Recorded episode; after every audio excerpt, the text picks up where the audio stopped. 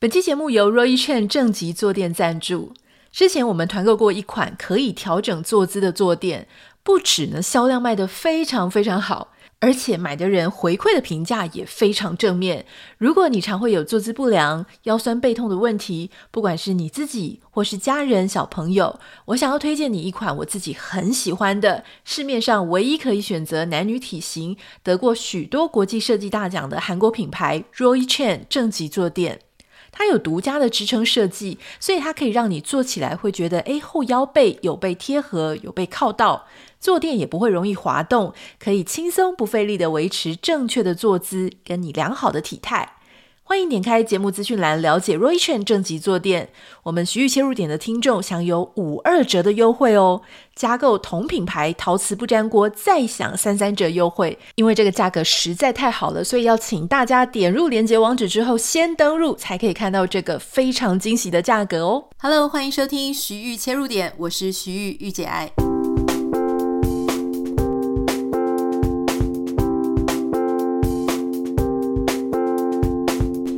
欢迎收听今天的节目。最近不太确定台湾那边的啊、天气有没有凉下来了。我知道前几天好像有个寒流还是什么哈。那我们自己住在南加州，南加州最近呢，应该说早晚温差开始变得比较大。那如果连南加州的气温落差都比较大，那其实像北加州啊，或是美国很多其他的地方，可能也已经比我们还要寒冷了。所以提醒大家要注意保暖。我先分享一下我最近的兴趣哦。如果你前阵子有在看啊、我的脸书，或是你有听到我在谈拼图这件事情啊，那就是前一阵子我跟我先生一起拼完了一千片的拼图。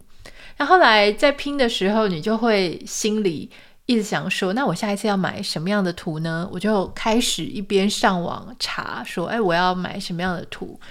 那我就会很喜欢一些啊、风格的插画家，所以后来我就买了呃两三盒的五百片的拼图。为什么说是两三盒？是因为两盒已经到了，第三盒还没到，不太确定会不会到货。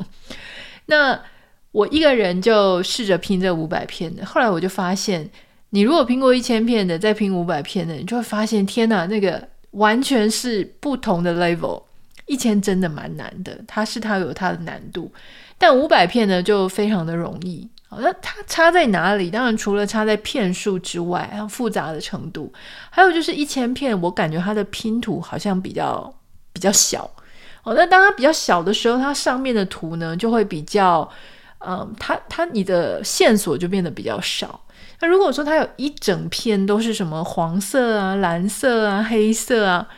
你就会要去从它的形状。去判断，也就是说，你色彩的线索或是线条的线索就没有了。所以一千当然就是比五百难，但是有难到一整个程度，我就觉得诶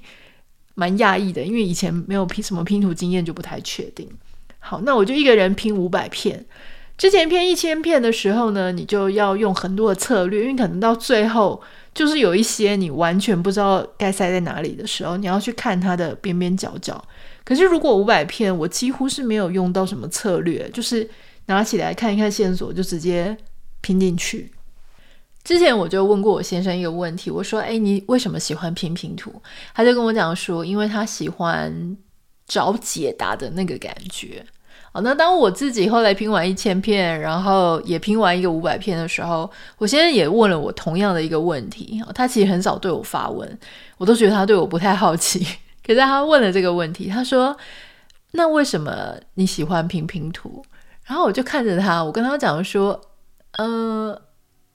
你知道我们像我们这种啊，问人家问题问习惯了，有时候你突然被问问题，要变成一个讲答案的人，你反而反应就没有那么快。所以我想了好一阵子，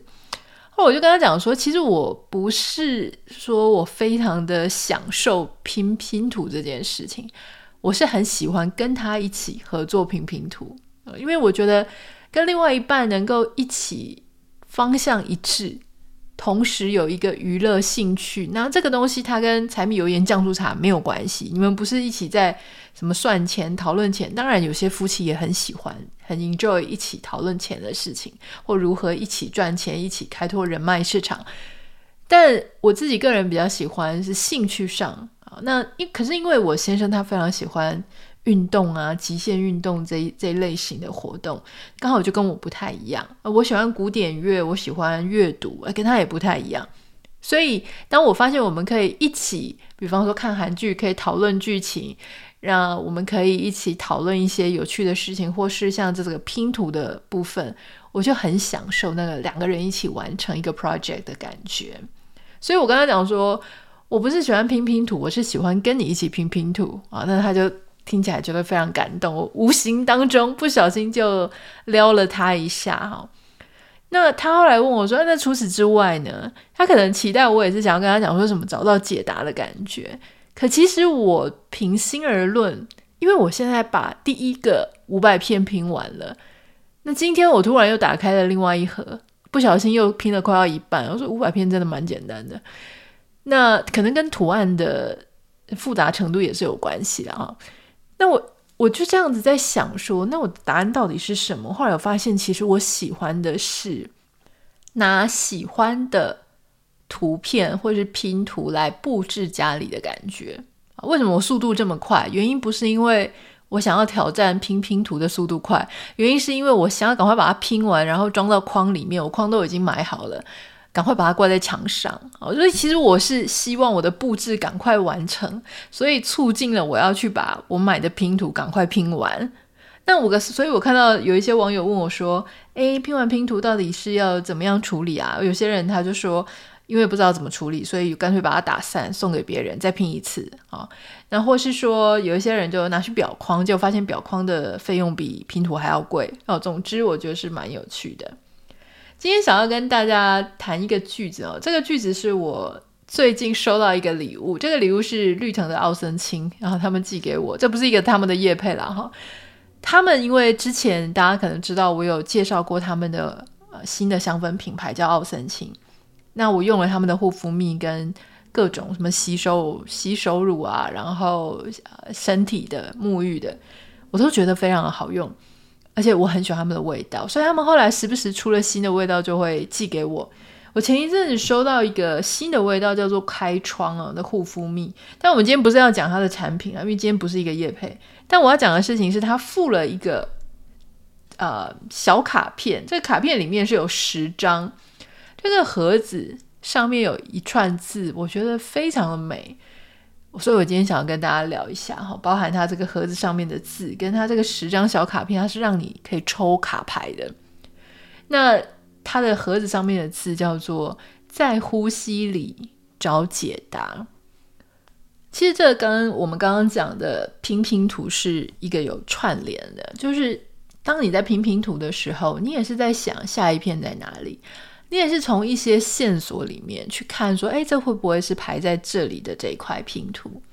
其实它有点像我们在人生当中，就说，我现在不太知道我下一步要往哪里走，或者我不知道我应该处理我们现在这样子的一个烦恼啊，或是一个关系，我应该怎么处理？所以有时候你会去看一些线索，那甚至说你可能也不太知道你下一个摸到的拼图。到底是什么样的图案，什么样的颜色，它应该放在哪里？所以我记得，呃，就是我有朋友跟我们讲，他那个牧师呢，就讲说，其实人生就是一盒拼图，你拿到了之后呢，你要把它想看，就是研究一下，看这个拼图它到底应该要放在哪里。像之前《阿甘正传》不是也说，人生是一盒巧克力，永远不知道你拿到的是什么样的口味。可是如果你说人生是一个拼图呢，我认为它就是。带有线索的，就说其实很多时候你可能有意识的部分不太知道说你自己到底喜欢什么，可是如果是在潜意识啊，或是这种呃不知不觉的时候，你其实也许你心里知道你渴望的是什么，你期待的是什么，可是你只是不敢在意识上面啊，或是不敢在每天的思考上面去想你喜欢那些东西。像我之前在还没有去欧洲、还没有去英国旅游的时候，我讲过嘛，十年前那时候其实生活遇到一个非常大的挫折，就是呃前一段婚姻啊感情上，那个时候我就一直不太知道自己到底想要什么。那我就跟一般大众在三十岁、三十一岁那个时候差不多。我觉得我希望我的生活能够更有钱、更有余裕，我可以买稍微比较贵的东西。我希望有房子，我希望有车子，我希望能够变成白领的精英。因为我不知道我自己到底是喜欢什么，我也没有思考过。那我唯一可以看到别人的一些样子，就是一些典范，就是媒体上面呈现的哦，白领精英啊，很高大上啊，商管书籍啊，财经杂志啊，就是会讲的那一些。那大家有了钱之后，就拿去买房子、买车子、买昂贵的包包。买一些看起来让大家都很羡慕的东西，或者就尽量的出国旅游。所以我那个时候的觉得，我应该只要得到那些东西，我就会很快乐了。我那时候根本不知道自己喜欢什么。花花草草啊，或者什么喜欢大自然，像现在很多人就会把我归类成喜欢大自然的那一派。哦，甚至我有一些脸书上的朋友啊，就是真的是那种见过面的朋友，他们就会说啊，像你这种喜欢自然派的，你应该好会喜欢什么什么什么。我就心里大吃一惊，想说哦，原来我是被归类为喜欢大自然的那一派。可是我觉得这很有趣哦，我怎么发现呢？我是在第一次去英国的时候，我就发现我非常的喜欢英国。那很多人就跟我讲说，哦，你喜欢英国是不是因为呃什么男生很帅啊，或者是因为他们的呃什么建筑物很美啊，欧式风情，或者说在那边买免税啊、呃，就是买商品可以退税什么的。我说不是诶，因为我完全没有买那些高单价的包包或者什么，当时也没什么钱。我说我非常喜欢的是他们有一大片一大片的公园，就是他们的草地非常非常大。然后天空啊，树林啊，然后河边啊，就是有这种很多很多的，好吧？你讲大自然也是啦，哈。那那是我以前在生活当中觉得比较没有机会可以看到那种广大，就是一望无际，所谓一望无际的那样子的一个草坪或是草原。那可能不在伦敦，我是在啊美国中部那边有非常非常多漂亮的原野风景。以前小时候，我记得我们都常会有什么心理测验，问你说你喜欢森林还是喜欢草原原野？那个时候你都是照着自己的直觉在回答，可是其实你并没有真的亲身经历，或是亲眼看到什么叫做一大片的草原，而且草原上没有那种土质蒙阿包。我觉得台湾有时候水稻田也很漂亮，可是不知道为什么中间就突然出现一个祖坟这样。或者说像我们正大那边呢，那些 hill 小山丘也都很漂亮，可是就是一座一座一座一座，通通都是蒙阿包哈，就不太一样了。所以我那时候看到的时候就觉得哇，很喜欢。所以当时我才突然之间去思考哦，就是说为什么我这么喜欢这里？那后来我在一次又一次的出去不同的地方去看风景的时候，我才发现哦，我特别喜欢。生活在那样子的一个开阔的环境下，所以其实你自己喜欢什么，这个东西也是学来的。这个东西它其实奠基于日常啊，你要有日常上面有这样子的经验，你才会有可能知道或发现你自己喜欢什么。那我今天想要跟大家分享这个在呼吸当中找解答，它其实很有趣了哈。我不太确定它是不是真的是这样做，总之它就有十张卡牌，那你可以。在你需要一个灵感的时候去抽一张，那这十张卡牌上面呢，都有非常漂亮的文字，我可以随机的呃分享一些我喜欢的卡片上的字。我希望这些字对你来说也是非常有共鸣跟非常美的。其中有一张卡片上面是写说：接纳生活中的不规则，规律的关照自己的起伏，你会找到答案的。好，那我特别喜欢他讲到说，接纳生活中的不规则。有时候我觉得我们活得很辛苦，或者说我们活得非常的僵硬，是因为我们希望全部的事情都按照我们心里所求、所想、所期待的正轨啊。我们不喜欢有什么出乎意料的插曲。可事实上呢，大家都大概都听过什么？生活当中不变的就是变。啊，你也许以为你每天都会照着期待，可是事实上每一天都会有多多少少有一些事情超出你的期待。小，例如说什么，哦，水洒了一地啊，或这种跟你原本预想的不一样啊，或是你没有想到谁哦会出现啊，会出了什么事情啊，那就结果就发生了一些意料之外的事情。可是有一些事情是比较大的，可能比方说你的人际关系啊，或者在职场上啊，或者感情关系啊、亲子关系啊等等的，它会有一些高高低低的起伏。那这些起伏，我们必须要去接纳它，去适应它啊。其实我一直想要去研究的就是我们心里。我们的人的心是怎么样去适应一个环境？因为我认为适应它是一个非常重要的议题。就是说，有一些人他的适应力很好，所以他能够接纳这些生活当中起起伏伏的不规则。可是有一些人他的适应力比较没有那么好，所以当他遇到一些人生的啊。呃预料之外的事情的时候，他会非常非常难以接受，好因为他感觉就是形状比较固定，所以你要他去适应另外一种形状的时候，他的那种反抗、抗拒、不适应感就会变得非常的强烈。所以，如果我们能够去学习啊，就是说每一种。预料之外的事情，它都是一个我能够觉得这个我已经有所准备，这个我已经想象过了，这个它本来就是会发生的。或许它对于我们在面对这样子的情形的时候呢，它会让我们比较稳定，比较不会说啊天哪，觉得世界快要毁灭了哈。另外呢，还有就是有一张牌上面是写分辨杂音和真实资讯。过滤不需要的讯息是一种心灵保养。我确实觉得这个非常非常非常非常的重要，因为在我们现在这个环境里面哦，真的是太多太多杂音了。你可能在社群媒体上，或者是跟其他人分享一件事情，好，那你想要分享的主轴是 A，可是其他人听者呢，他就挑了一些毛病 B 啊、C 啊、D 啊，或或者去质疑你的用心啊，或者去。往你完全不知道为什么会这样的方向，呃，去质疑你啊，去批评你等等的，那或是有些时候是一些所谓的情绪勒索嘛，可能比方说认认识你的人啊，你的亲人或是你的一些在意的人，他们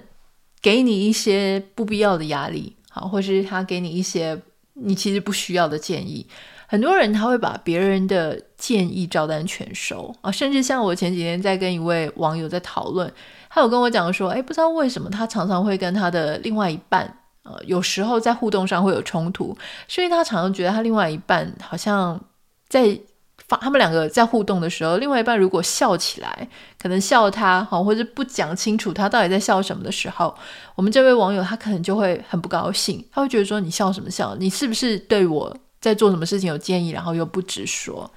那我就给他一个小小的建议，就说我觉得。如果我们自己是比较高敏感，然后喜欢去分析别人给我们的一些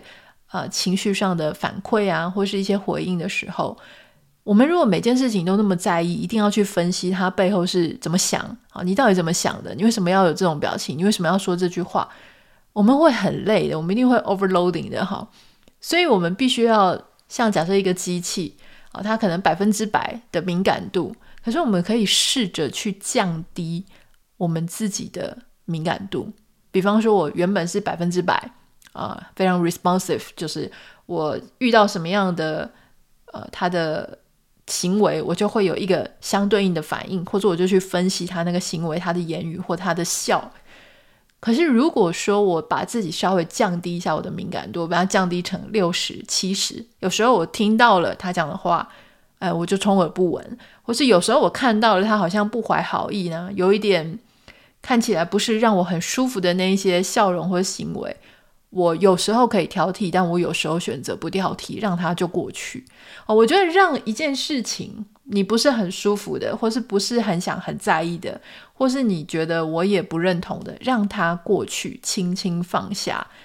轻轻放下就是放过你自己啊！你花太多太多精力或者太多的心神在这件事情上面。对自己的心灵反而是非常沉重的哈，所以我很喜欢他这一句啊，他就说不需过滤掉不需要的讯息，这些讯息包含别人的言语、别人的行为、别人的贴文，或是各种媒体上的资讯，就是一种心灵上的保养。还有一张牌也想跟大家分享一下，他提到说，你要聆听心中的振鸣，振就是震动的振，鸣是共鸣的鸣。他的声音不大，但是他一直在回应你。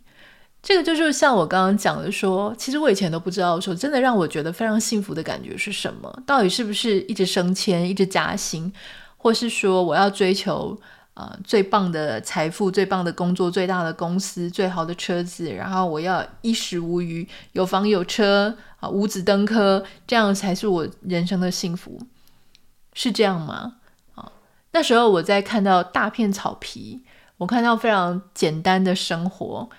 我看到别人他不需要做那种很高大上的工作，他只要跟家人好好的在餐桌享用一餐饭的时候，或者他可以很愉悦的啊，就是我我当时也可以去看一些有名的、没有名的一些表演，那我就跟大家笑在一起，跟大家共鸣在一起，感觉我们是品味相同的一个呃共同体。这种让我内心当中有非常丰盛、非常幸福的感觉，所以那个时候我才慢慢发现说，哎，其实我需要的好像不是我以前想象的那样啊。这个就是刚才上面讲的嘛，就说你聆听你心中的共鸣啊，它可能声音不大，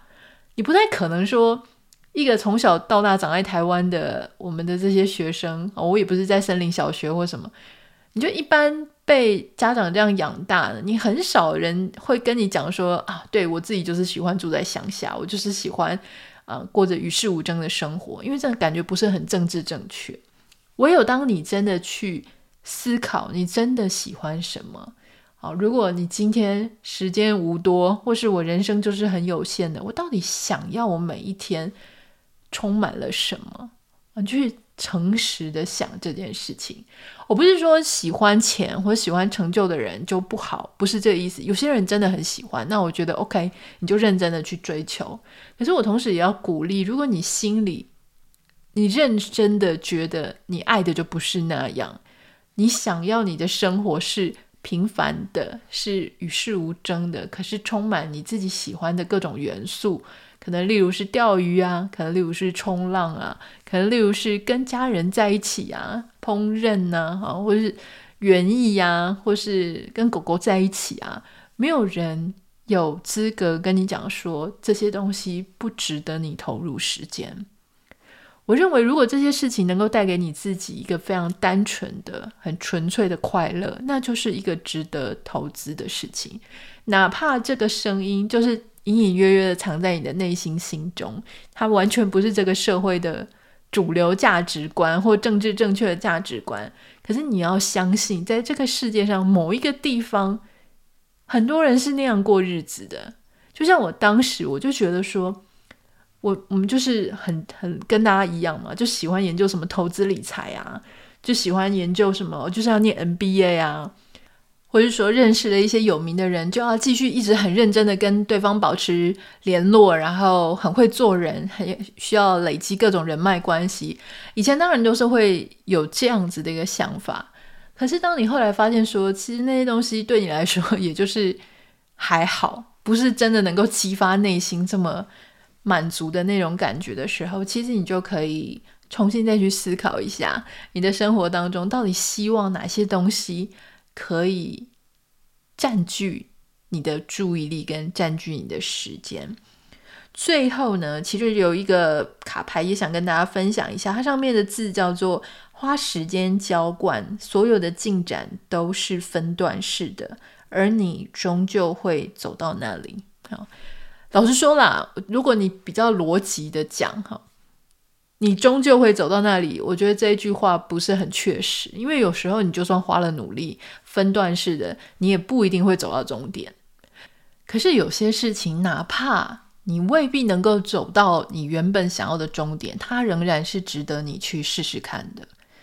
而且我觉得现在，因为我们速度都非常的快，所以我们喜欢一下子就可以看到事情的结果。可事实上，很多事情它是需要慢慢的时间的累积，而这个时间的累积呢，也许甚至不一定是你每天都做一样高强度，或者是每天都在努力。有时候它就是必须要有一段时间的空白，在最好的时间点上，某一个结果它就有可能会发生。哦，所以像我有很多朋友，他们在。人生当中有一段时间，可能真的他们觉得没有做什么事情，他只是把小孩哦，可能从零岁带到六岁，这六年当中，他们会形容自己是空白的，除了照顾小孩，没在做别的事情。然后在小孩可能进入国小之后，哎，他们才开始慢慢的重拾自己喜欢做的事情，或是再去发展自己的职业。可是你说这六年能够省去吗？不行。因为这六年这样子做，其实让他的生活有了一种很大的满足感。虽然在世俗的眼光里面看起来那不是非常有生产力，可事实上对他自己的生命而言，这六年是弥足珍贵的，甚至他可能是完全不可取代的。因为小孩他不可能重新再来过一次，呃，就是同一个小孩不可能重新再来过一次零到六岁嘛，所以。这六年，也许你想起来会觉得，哎，很空洞，但事实上，它是有它存在的一个意义跟重要性啊。这个就是想要跟大家分享的哦，这个这一套奥森清寄给我的，在呼吸里找解答。我觉得它上面有很多很有趣的句子，然后也非常有意义。那我现在一边在跟大家主持节目，一边在看。那因为每一张卡牌上面都有它独特的呼吸法，例如说什么一比二呼吸法、风鸣呼吸法、呃腹式呼吸法，我觉得好难念，好像在念绕口令哈。可是大家知道说，其实我们不不只是瑜伽，或者是说有很多的，其实现在在讲说，我们要让自己。稍微不要那么紧张，不要那么焦虑啊，什么自律神经之类的，其实他都会叫你要好好呼吸，好好的呼吸可以让你的心神镇定下来啊，帮助你的注意力，帮助你的心情，帮助你的甚至是睡眠哈，所以这个也是蛮重要的，跟大家分享。那在呼吸里找解答，我觉得这真的是一个很美的句子啊，因为有时候很多我们在生活当中面对到。觉得无解，觉得困扰、困惑，不知道我为何在这里，不知道我为何要面对这些事情。很多时候，当下虽然你看不到意义，看不到解答，可是再走一段路，再往前走一点，你就会发现，其实你看到了那个意义，其实你看到你为什么要那样做啊？因为有些时候解答在后面啦，就就就有点回到我们刚刚那个拼图的部分，就说有时候。你还在太初期的时候，你看到一张拼图啊，单独的一片，虽然有线索，可是你其实不知道这个拼图到底应该拼在哪里。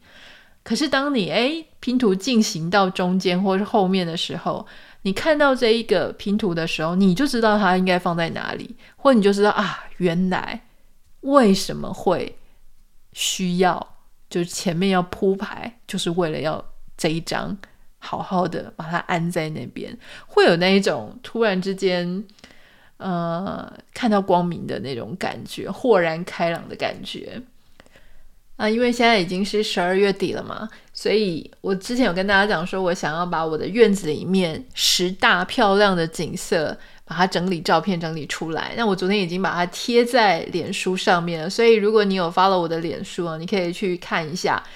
那原本是想要找 top ten 嘛，就十张，可是后来因为我就先筛选了一轮，后来真的是没有办法捡到剩下十张，因为实在太多都觉得很美，甚至我觉得啊还有忘记放上去的哈，所以超过十张，那欢迎大家可以上去看一下。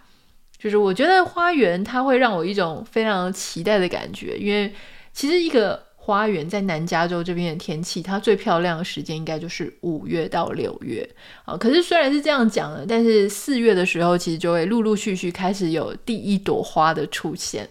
那五月、六月当然是盛开，很美啊。那七八月因为天气比较热，太阳很大，所以花朵的生命时间就会相对短很多啊。因为太阳太烈的话，第一个焦边了，第二个就散得很快。那九月、十月、十一月呢？偶尔还是会有零星的那些一直会复复花的那些花，它们会继续的长。那现在这个时间点就是十二月、一月、二月，通常就是要去，英文叫做 prune，就是要去把它剪剪回去哈，或者去做一些修剪。修剪呢是让他们把生病的生病的一些叶子啊。或是说让他们尽量休息啊，或者说让他们重新再长，会去刺激他们。因为你只要修剪这些植物呢，植物它会得到刺激，会刺激它更想要长出来。所以很多人就说，哎，植物它是需要去不断的去做修剪。那像我现在冬天的时候，我就去帮他们做修剪，然后就可以去回味之前的照片，然后期待四五六月的时候春天再度再来临。我觉得这样很棒。生活里面只要有期待啊，就是我希望可以看到什么样的风景，我希望可以再度遇到什么什么样的事情。我觉得那个生活它就是会比较快乐的。